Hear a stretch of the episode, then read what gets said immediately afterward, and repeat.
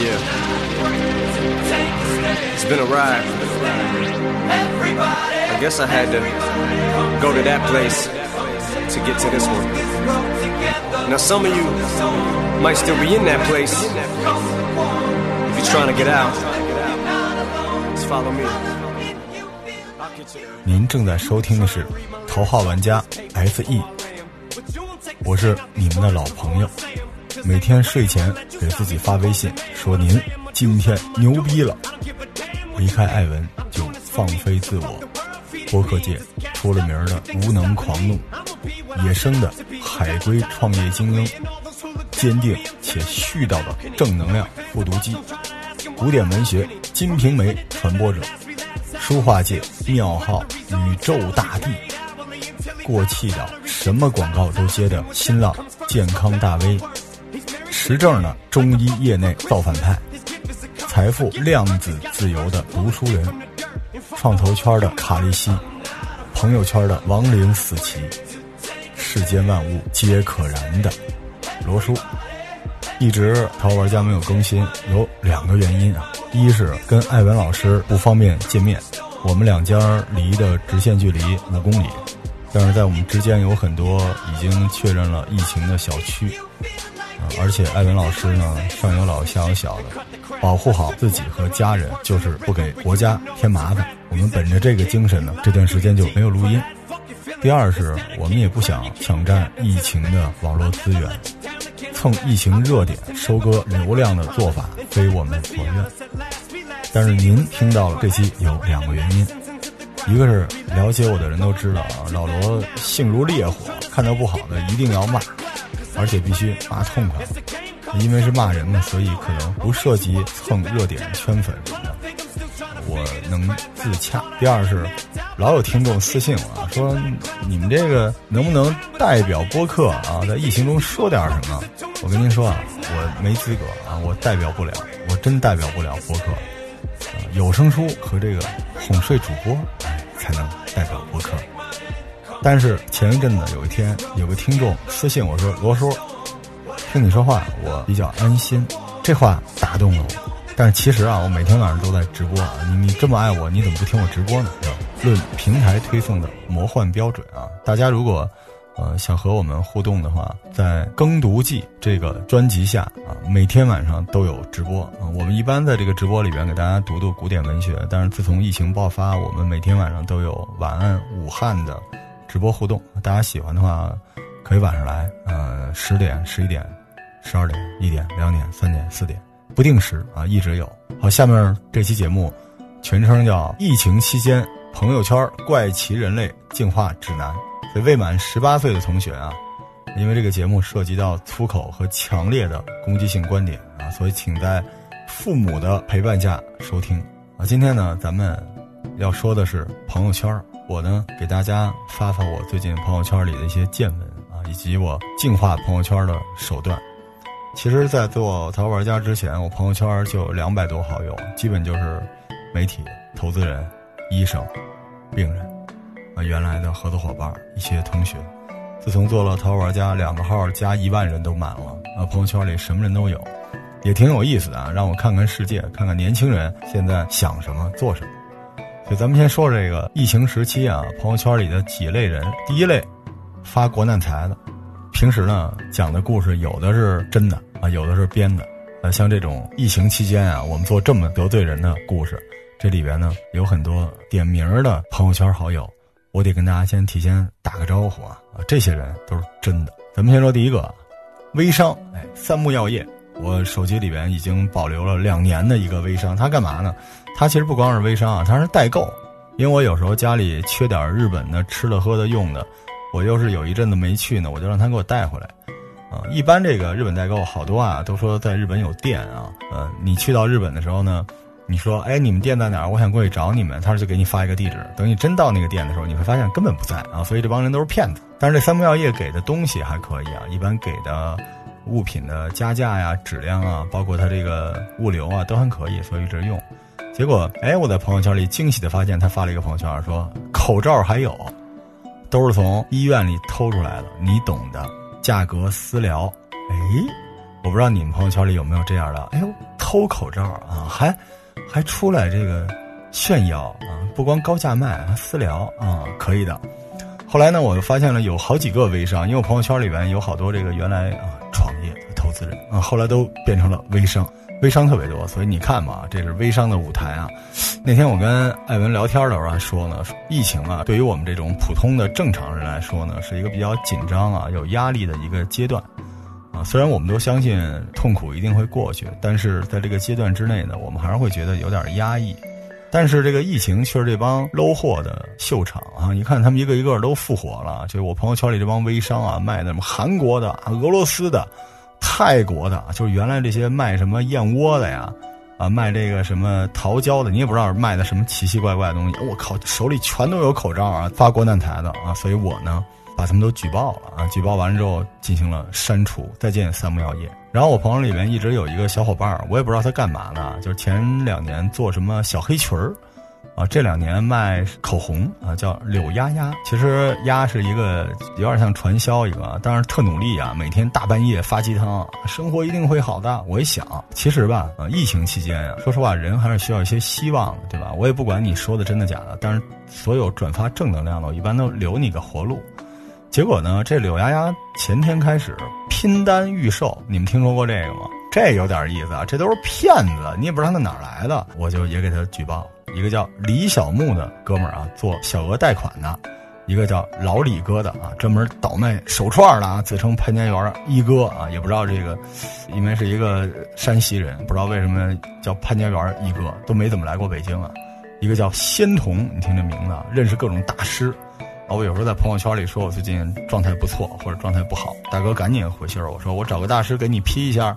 啊，还有一个这个自称玩乐队的啊，说谁都认识啊，一张嘴闭嘴，好家伙的，这个罗琦也认识，老狼也认识，汪峰也认识。但是呢，我问了问，这圈里没什么人认识他的。这哥们叫大骡子，云中子，你听这名字，你也不知道这干什么的。就这波人啊，啊，甚至还有播客啊，这个我就不提了。著名的播客居然在倒卖，不知道哪儿来的口罩啊，而且据说不是一手二手啊，都是八九手的。就据说是得拼五千块钱啊，能发货，后来一万能发，两万能发，三万能发，九万能发，十万发货。现在我最新的这个，这是一期货，这牌价已经十万了。这帮人是不是币圈出来的呀？这炒空气啊，拿我们当韭菜了，这胆子有多大？就是你在这时候发国难财，你还敢秀？我真服了，这帮人真是勇者。除了赚钱的啊。还有那种骗流量的啊！我朋友圈里有一个叫“创业精英会”啊，说的就是你们啊！我这个已经删完了你的官方的公众号，但是我没有删完你的联系人，我不知道你能不能听到。但这期节目我可能会发朋友圈，你可能会听到啊！趁这个机会做活动，但凡关注他公众号就可以免费抽奖拿口罩，免费还抽奖拿口罩。后来我一想，我说我想试试吧，然后我就关注了他，然后进去节目里边一听啊，这公众号里边是一个音频呢，里边就是喊口号啊，转播了一下这个各大平台的新闻，啊，当然最后都来一句，我们是龙的传人啊，我们一定会胜利的。都是我们这创业圈野生的创业者，还有更狠的呢。最近看了抖音啊，特别有意思，有一大妞啊，穿的特少。你说这天气也不知道，浑身上下啊穿的那点布合在一块儿，可能弄不成一口罩啊，穿特别少。你说是不是？她捐了做口罩去了，在这个视频里跳了一杆舞啊，非常奔放啊，非常荷尔蒙。我去，就那个劲儿啊，嘎嘎，劈着腿在那跳。跳完之后对着屏幕说：“嘿，小野狗们，我是你们的安妮。”香汗淋漓对着屏幕说一句。武汉加油！抖了一下胸，你看出来卖的都这么努力。然后我前一阵子听了一个音频啊，音频这平台因为太熟了就不说了啊。音频里面俩人啊，一天到晚聊这个脏了吧唧的故事啊，说哎，我说你还知道啊？有一大妞，我身材真牛逼啊，真牛逼！我靠，你瞧丫那条啊啊！武汉加油啊！武汉武汉加油！中国加油！哎，你知道吗？那妞，我靠，太太厉害了啊。这真是我们播客界的清流啊！不忘初心啊，一直做自己该做的事情。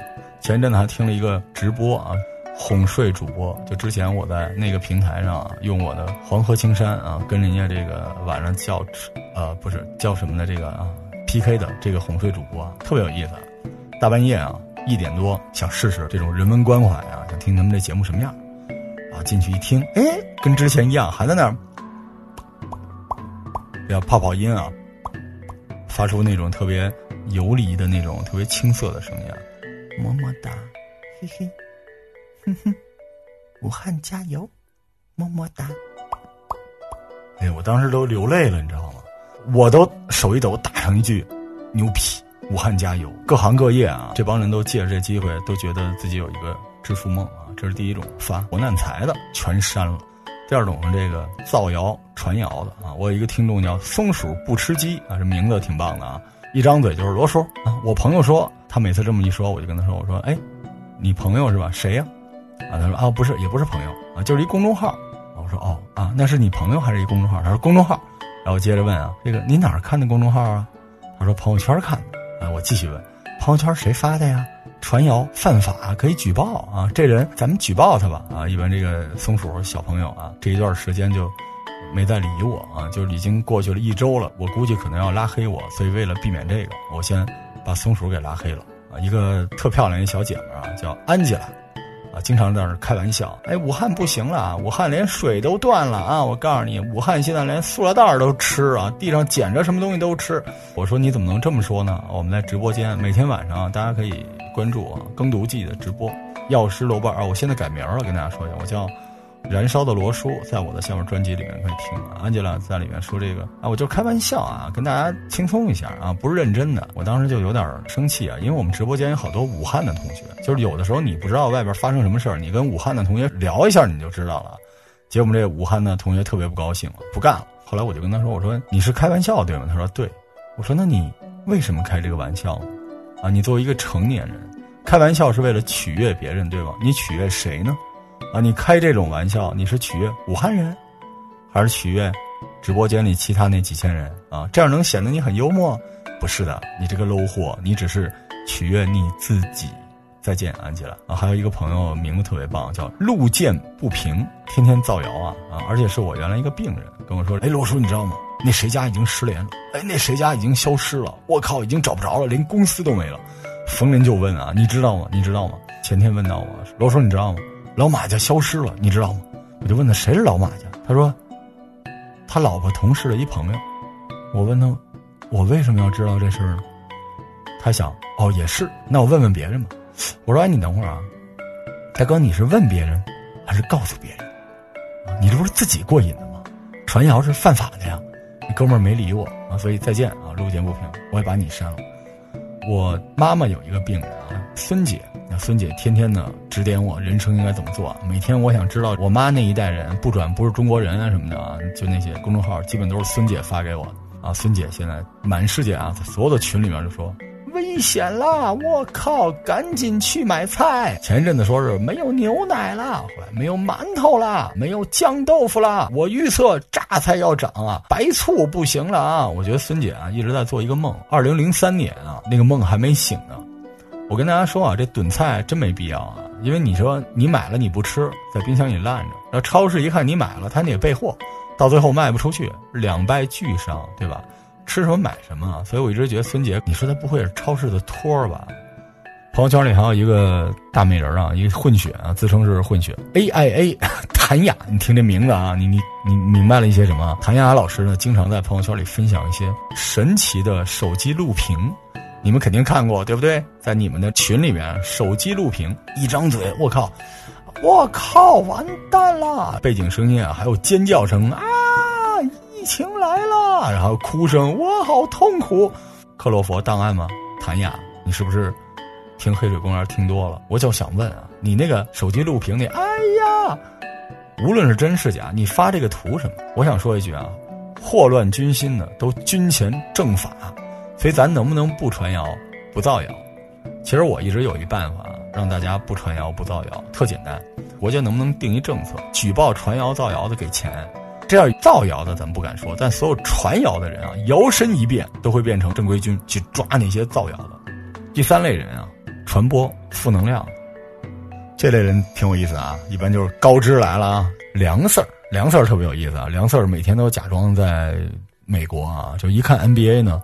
老是发张图片，金州勇士的现场啊，但是这个三年了，发的是哎同一张图片。梁 Sir 现在的工作呢，就是每天假装自己是公知啊，一天天的冷嘲热讽国家的所有政策。你们身边有没有这种人啊？来不来什么都拿国外说事儿啊？哎呀，美国就说了应该怎么着着，人美国是这样的，你们中国你们这怎么着怎么着？你这么爱美国，美国知道吗？啊，你这么爱美国，美国让你去吗？梁 Sir，加油啊，哥们儿！我觉得啊，中国的四线城市的青年需要您给他们讲讲，您从我的朋友圈里看来的美国。但是您跟他们说的时候，您说国家不好那段，跟我没关系。有一个大帅哥啊，叫宋，特别有意思啊，天天朋友圈里发啊，这发好几遍。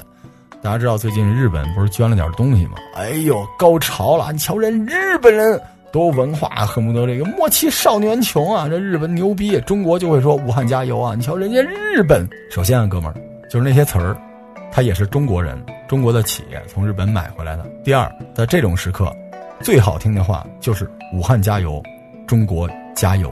您秀的那点东西，让人觉得您智商太低了啊！所以我也不看了，再见啊！我已经把您给删掉了。有一个叫花泥的小粉丝啊，在听我节目，最早从老罗长白草就听，听到现在啊，天天朋友圈里边，哎呦，这帮外地的要回来了啊！我完蛋了！你们让这帮外地的回来要干嘛呀？这帮人，花泥，你也不是北京的，咱能善良点吗？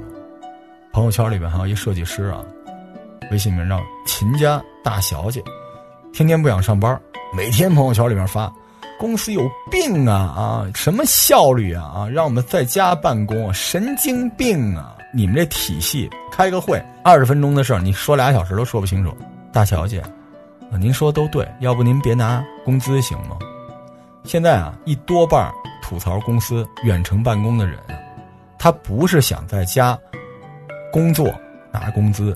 他是想在家什么也不干拿工资，啊，临了您还吐槽公司，我祝您失业。所有吐槽自己公司的人，你一定会失业，你一定要相信这个。还有这个一个大哥叫形式主义，特别有意思，天天给我发私信啊，罗叔，你看红会了吗？啊，红会这点事儿，慈善机构都他妈是骗人的，我告诉你说，没他妈一个好东西啊，这帮人都是骗人的，我他妈再也不相信慈善机构了，我再也不捐款了。我就问，你说的对。你捐款了吗？哎，没有。有一个大哥叫叉叉叉啊，这大哥义愤填膺的啊，来不来的就是非洲的庄稼黄了呀，以色列那边的天气不好了呀，天天发朋友圈啊，质疑不是质疑中国，这比梁 Sir 高级，他质疑地球啊，天天发这个。然后今天是武汉有人住不进医院，苍天啊，怎么能让他们进不去医院呢？啊，你也不知道他质疑谁啊，可能是质疑这个人间吧。后来我就问他，我说这个武汉的医疗资源啊。确实现在紧缺，但你有办法让他们住进去吗？他说我没有。我说那你这么兴奋干嘛呀？我就是想发声，谴责啊！我要谴责这个世界就是因为谴责而越来越好的。我说你谴责谁呢？到目前为止，国家老百姓谁没有尽力？啊不，这是我的良知啊！我就特简单啊，也说给各位：如果疫情中您帮不上忙，您闭嘴。所以再见，叉叉叉啊！你和你的地球去互相谴责吧。有一个我身边一个老哥吧，这名字就不说了啊。吴总天天说，为什么要复工呢？资本家就这么没有人性吗？唉，可能很多小伙伴都这么想，因为说老罗你是资本家，对吧？你他妈肯定跟人家一条裤腿。但是我就想问各位，你觉得什么时候可以复工呢？啊？换个问法，就是如果再不复工，公司就没了，你就没工资了，你的立场会发生变化吗？咱不说这中小企业还能不能维持，绝大多数都维持不了。但是如果这个国家的工业机器它不启动起来，我们拿什么支持医疗、支持抗疫呢？再说远点，疫情过去之后，这国民经济怎么补回之前的损失呢？那什么时候是个头呢？如果你不想复工，没关系，对吧？你可以请假，你在家待着不就完了吗？如果你这时候说我不给公司做贡献，但是我不想离开公司，简单呀。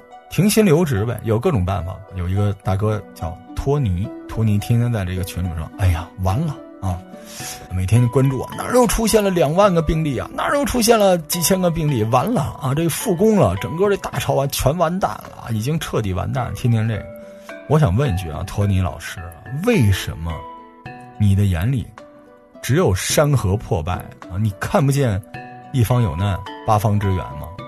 这是一多感人的场景啊！你能不能阳光点最后一个神奇的朋友啊，是我一个叫威瑟的朋友，每天发朋友圈，都怪那些该死的武汉人啊！我没跟他互动，直接删了啊！我跟大家捋一下啊，疫情期间的这些消息源，只有两种功能，一个是加油、帮忙，哎，这是一种，肯定有啊！每天通报疫情，告诉大家你要饭前便后要洗手啊。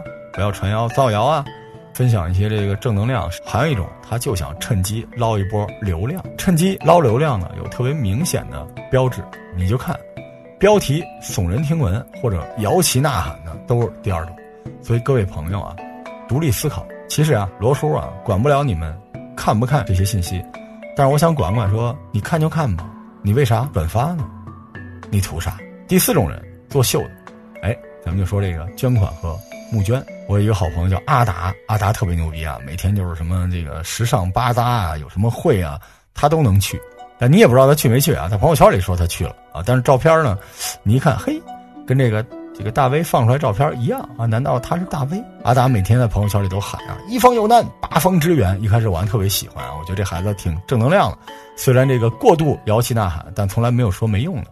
结果直到前两天啊，发了一个新的变种啊鸡汤。跟我一起用真金白银为武汉加油！我一听，我操，牛逼了啊！这要干嘛呀？捐钱了，捐了多少钱呢？啊，捐了一口罩，一个口罩我算了一下啊，也不少钱。但是您要是号召大家跟你一样为武汉捐口罩的话，您能不能在您那个照片下边啊，您握拳的那个青筋都爆出来了，为了捐一口罩，握拳那只小臂下边，给一个捐款通道的二维码行吗？您要是有这二维码，我就不删您了。每个人呀。都在自己能力范围内做点事情，这是应该的，啊，你有钱你可以捐。啊，如果你不愿意捐钱，你说出点物料，或者我可以做点社区的志愿者。啊，但前提是您能做志愿者啊，咱别来这个道德绑架，实在不行您保护好自己和家人就行了，啊，咱们不是逼着谁非要做什么，但您就捐一个四块钱的口罩，您发个朋友圈，吃相稍微欠雅，还有一个资本啊，一样资本，陈彤。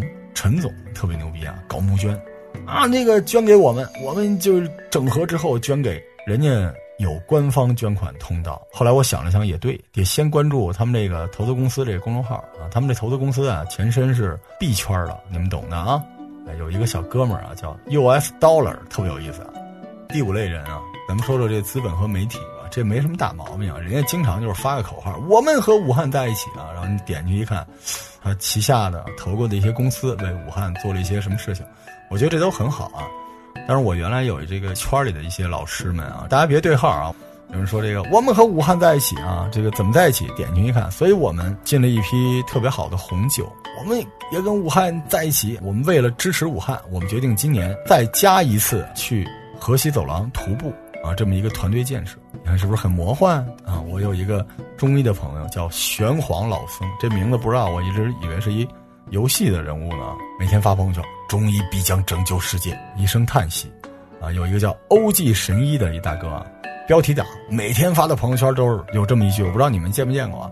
谁谁谁欠中医一个道歉，一时间啊，你看这朋友圈里谁都欠谁一个道歉，你道什么歉呀？你努力奋斗吧你啊！然后朋友圈点进去一看，哎，跟前面那个玄黄老僧发的“中医必将拯救宇宙”是一样的。百草国医沈大夫发了一个朋友圈，病人都说中医好，一点这个前提啊，卧床三十年的病人他站起来了，可以走了。大哥沈大夫，我跟你说啊，那是一个段子。那是前两天那个地心引力，有人发那个，那不是说中医能把人治起来的。我一个哥们叫神针阿离，然后跟我说：“老罗，我有一个独门秘方，提升免疫力的，大幅提升免疫力，咱明年大干一场啊！我觉得咱俩的机会来了。你这公司，你给我点股票，我过去跟你混去。我跟大家说一下啊，如果你们再有人跟你们说提升免疫力啊，你可以给他来一个庐山升龙霸。免疫力不是提升啊，是维持。每个人的免疫力都是最适合自己个体的。”你过度的提升了免疫力啊，你的这个免疫力爆棚了，它会杀掉原本不需要杀的东西，啊，你身体会出现很多不可控的应激反应，甚至这次的冠病都跟这有关系。其实这段时间我们中医啊，确实有了一些新的机会，但是实际上这不是中医在进步，也不是说中医伟大复兴，一直以来中医就在做这件事情，只是没有人愿意正视它。其实中医一直作为现代医学的一个好伙伴儿。啊，和现代医学西医一起发挥了作用，在一些慢病的控制啊、并发症的控制啊、预防等等方面，一直发挥了重大的作用。但是，所有的野生的中医以及这些小报媒体们，偏偏就不把这种事儿作为首选，而只聚焦那些神乎其神、一针就好，恨不得老中医看你一眼，你这冠病就好了。你这么厉害，你能不戴口罩吗？你把你口罩给我们吧，你就自己贴自己膏药贴嘴上得了。就是因为过度的妖魔化，才让很多人对中医有排斥啊。嗯，很多主流的媒体，包括官方的平台，已经再次的证明了中医的有效性。但是我希望各位中医啊，千万别因为这个集体高潮了，咱们还是踏踏实实的跟这个现代医学配合好，尽可能的在一线战场上发挥我们医疗战士的作用。真正好的医生，在这个阶段。没工夫发朋友圈，都那儿看病的，您说是吧？万一您真有一好方子啊，能够解决问题，我认为您应该献出来，千万别来微商那套。第六啊，家人，说到家人心里有点难受，因为我刚才怼的所有类型的人里面，有些人和家人的身份是重叠的，但我为什么单独拿出来说？因为家人很难。我们说的家人，基本上都是老人，你父母连抖音是什么可能都不知道。你让他弄明白现在的全国形势，怎么有可能呢？老人啊，除了担心自己染病，更害怕的是你染病，每天都不放心你，都是老人对未知的恐惧。但实际上，你的老人如果发了很多这种不转不是中国人啊，各种传谣造谣的，你别怼他们，你应该多关心一下他们。就当你的老父亲、老母亲说：“哎呀，现在听说这个必须用白醋消毒了，马上家里的这个奶和蛋就不够了。”你给他打一个电话，跟他说：“爸妈，放心啊，我挺好的。你们怎么样？他们不是想传谣造谣，你知道吗？唯独家人这件事，他是因为爱你。所以这个时刻，如果你跟家人生活在一起，那太好了。你们家的首席健康官就是你啊！你不光自己不传谣不造谣，你也要说服你的家人不传谣不造谣，让他们能够啊也影响更多的人。如果你跟你的家人没有生活在一起，你一定要记住，他无时不刻的。”在惦记着你的健康情况，所以多给他们打打电话。你想象一下啊，如果你家的老人他们在朋友圈里边听到了这个世界描述这个世界是什么样，我给大家形容一下啊。南方澳大利亚大火，美国是这个流感，然后韩国啊、日本这将来不让咱们中国人进入了，东南亚不让咱们去了，俄罗斯放下东西转身就跑了啊，欧洲也不让咱们去了，四川地震，口罩也没了，医疗资源也不够，走在外边啊，随时随地都能传染。你说你这些老人每天如果他们天天看都是这破玩意儿，你说他们能放心吗？我们所有的怒火都是指向外人，从来不喷自己人。你神经病，喷你自己，赶紧啊，听节目听到这儿。放下节目啊，把这节目转发给你爹妈，或者跟爹妈说一声，你们放心，我们挺好的。咱家人回家勤洗手，出门戴口罩，告诉他们怎么戴口罩啊，别摸那口罩里边啊，从外边沿着口罩的中线，从鼻子到嘴对折放好，一定要记住啊。虽然有人说口罩必须不能有空气阀门，其实有也行，问题不大，因为这个病毒颗粒没有那么小，安定好他们。最后咱们说一种特别傻叉的。修下线，我一大姐叫七姐，天天在朋友圈里边发，好无聊啊！在家数草莓籽儿，你们发过吗？你们可能是开玩笑发的，对吧？但真有人啊，每天开这种玩笑。我想问，我想问，我想问，这种玩笑是图什么呢？呃，请问玩笑是干什么使的？是取悦谁呢？就跟我们刚才说那个同学是一样的。你是觉得看到你数草莓籽儿的人会觉得你特别优秀吗？还是说看见你数草莓籽儿的，你的公司里的老板和同事觉得你？特别努力吗？你们真的没事情做吗？如果你们真的没事情做，跟我一块儿天天举报好友玩，可好玩了，对吧？我有一个特别牛逼的四川的哥们叫 Tumblr，每天发的朋友圈就是不戴口罩，满世界乱跑啊！三天前我跟他失联了，我觉得他可能已经被击毙了。永垂不朽 Tumblr，你是一条汉子。有一个特别优秀的一个 runner，天天跑步的一个哥们儿发的朋友圈是。趁着没人，重新见识一下北京人的北京。有时候老奇怪啊，就是要不有人说咱北京人地图炮了，我们自己从来不这么说。而且，哎，哥们儿，你也不是北京人，你不是大学之后留到这儿了吗？你每天替我们北京人招什么黑啊？什么叫北京人的北京啊？就每天这北京人的北京干嘛呢？在故宫照相。神奇了吧，在天安门照相，在香山照相，在什刹海照相，天天出去玩照相。你这么玩不太好，我希望你早日失联。有一个大哥叫燃烧自己炫富，发一车标宝马，旁边搁一口罩。大哥，二零二零年了，还有人拿宝马炫富呢？最有意思的是一个小姐姐啊，原原来参加过我们连麦，萨曼萨啊，挺漂亮一小姐姐啊，经常在这个朋友圈里露一半球啊，说这个我爱武汉，武汉加油啊，就特别的努力。而这小姐姐想出一大招耍赖啊，有男朋友了啊，她男朋友我也认识，怎么耍呢？在这个群里边，原来啊，半夜里边发一句，好饿，你们见过这种姑娘吗？孤单、寂寞、冷，你能陪我吗？就这种啊。已经有男朋友了啊，在朋友圈里发什么呢？谁能给我点口罩啊？好怕怕！我紧接着啊，无数人在底下跟帖，给我地址，给我地址，给我地址啊，跟了几十帖。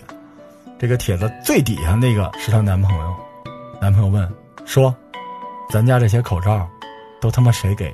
感谢疫情啊，给了我们一个朋友圈瘦身的机会。疫情期间，朋友圈。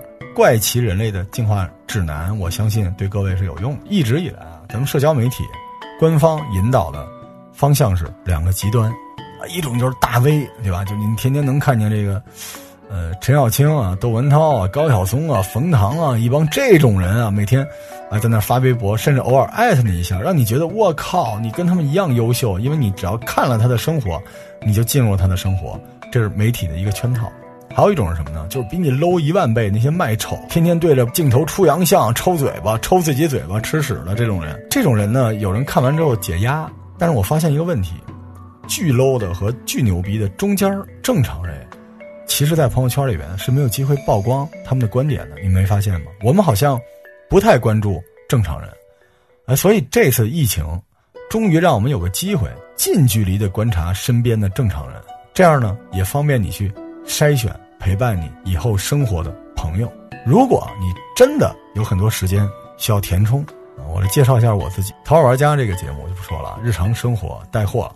我还有一个节目叫《耕读记》啊，这个节目是每天晚上给大家讲古典文学的。同时，这个《耕读记》还有一个叫《晚安武汉》的节目。这《耕读记》的专辑全部都是直播，但是我因为能力比较强嘛，所以直播出来的当录播效果也还可以。我们现在已经读了《金瓶梅》《太平广记》《聊斋》《随儿食单》《三国志》《山海经》《本草纲目》等等之类的书啊。如果你们对古典文学感兴趣，欢迎订阅这个专辑。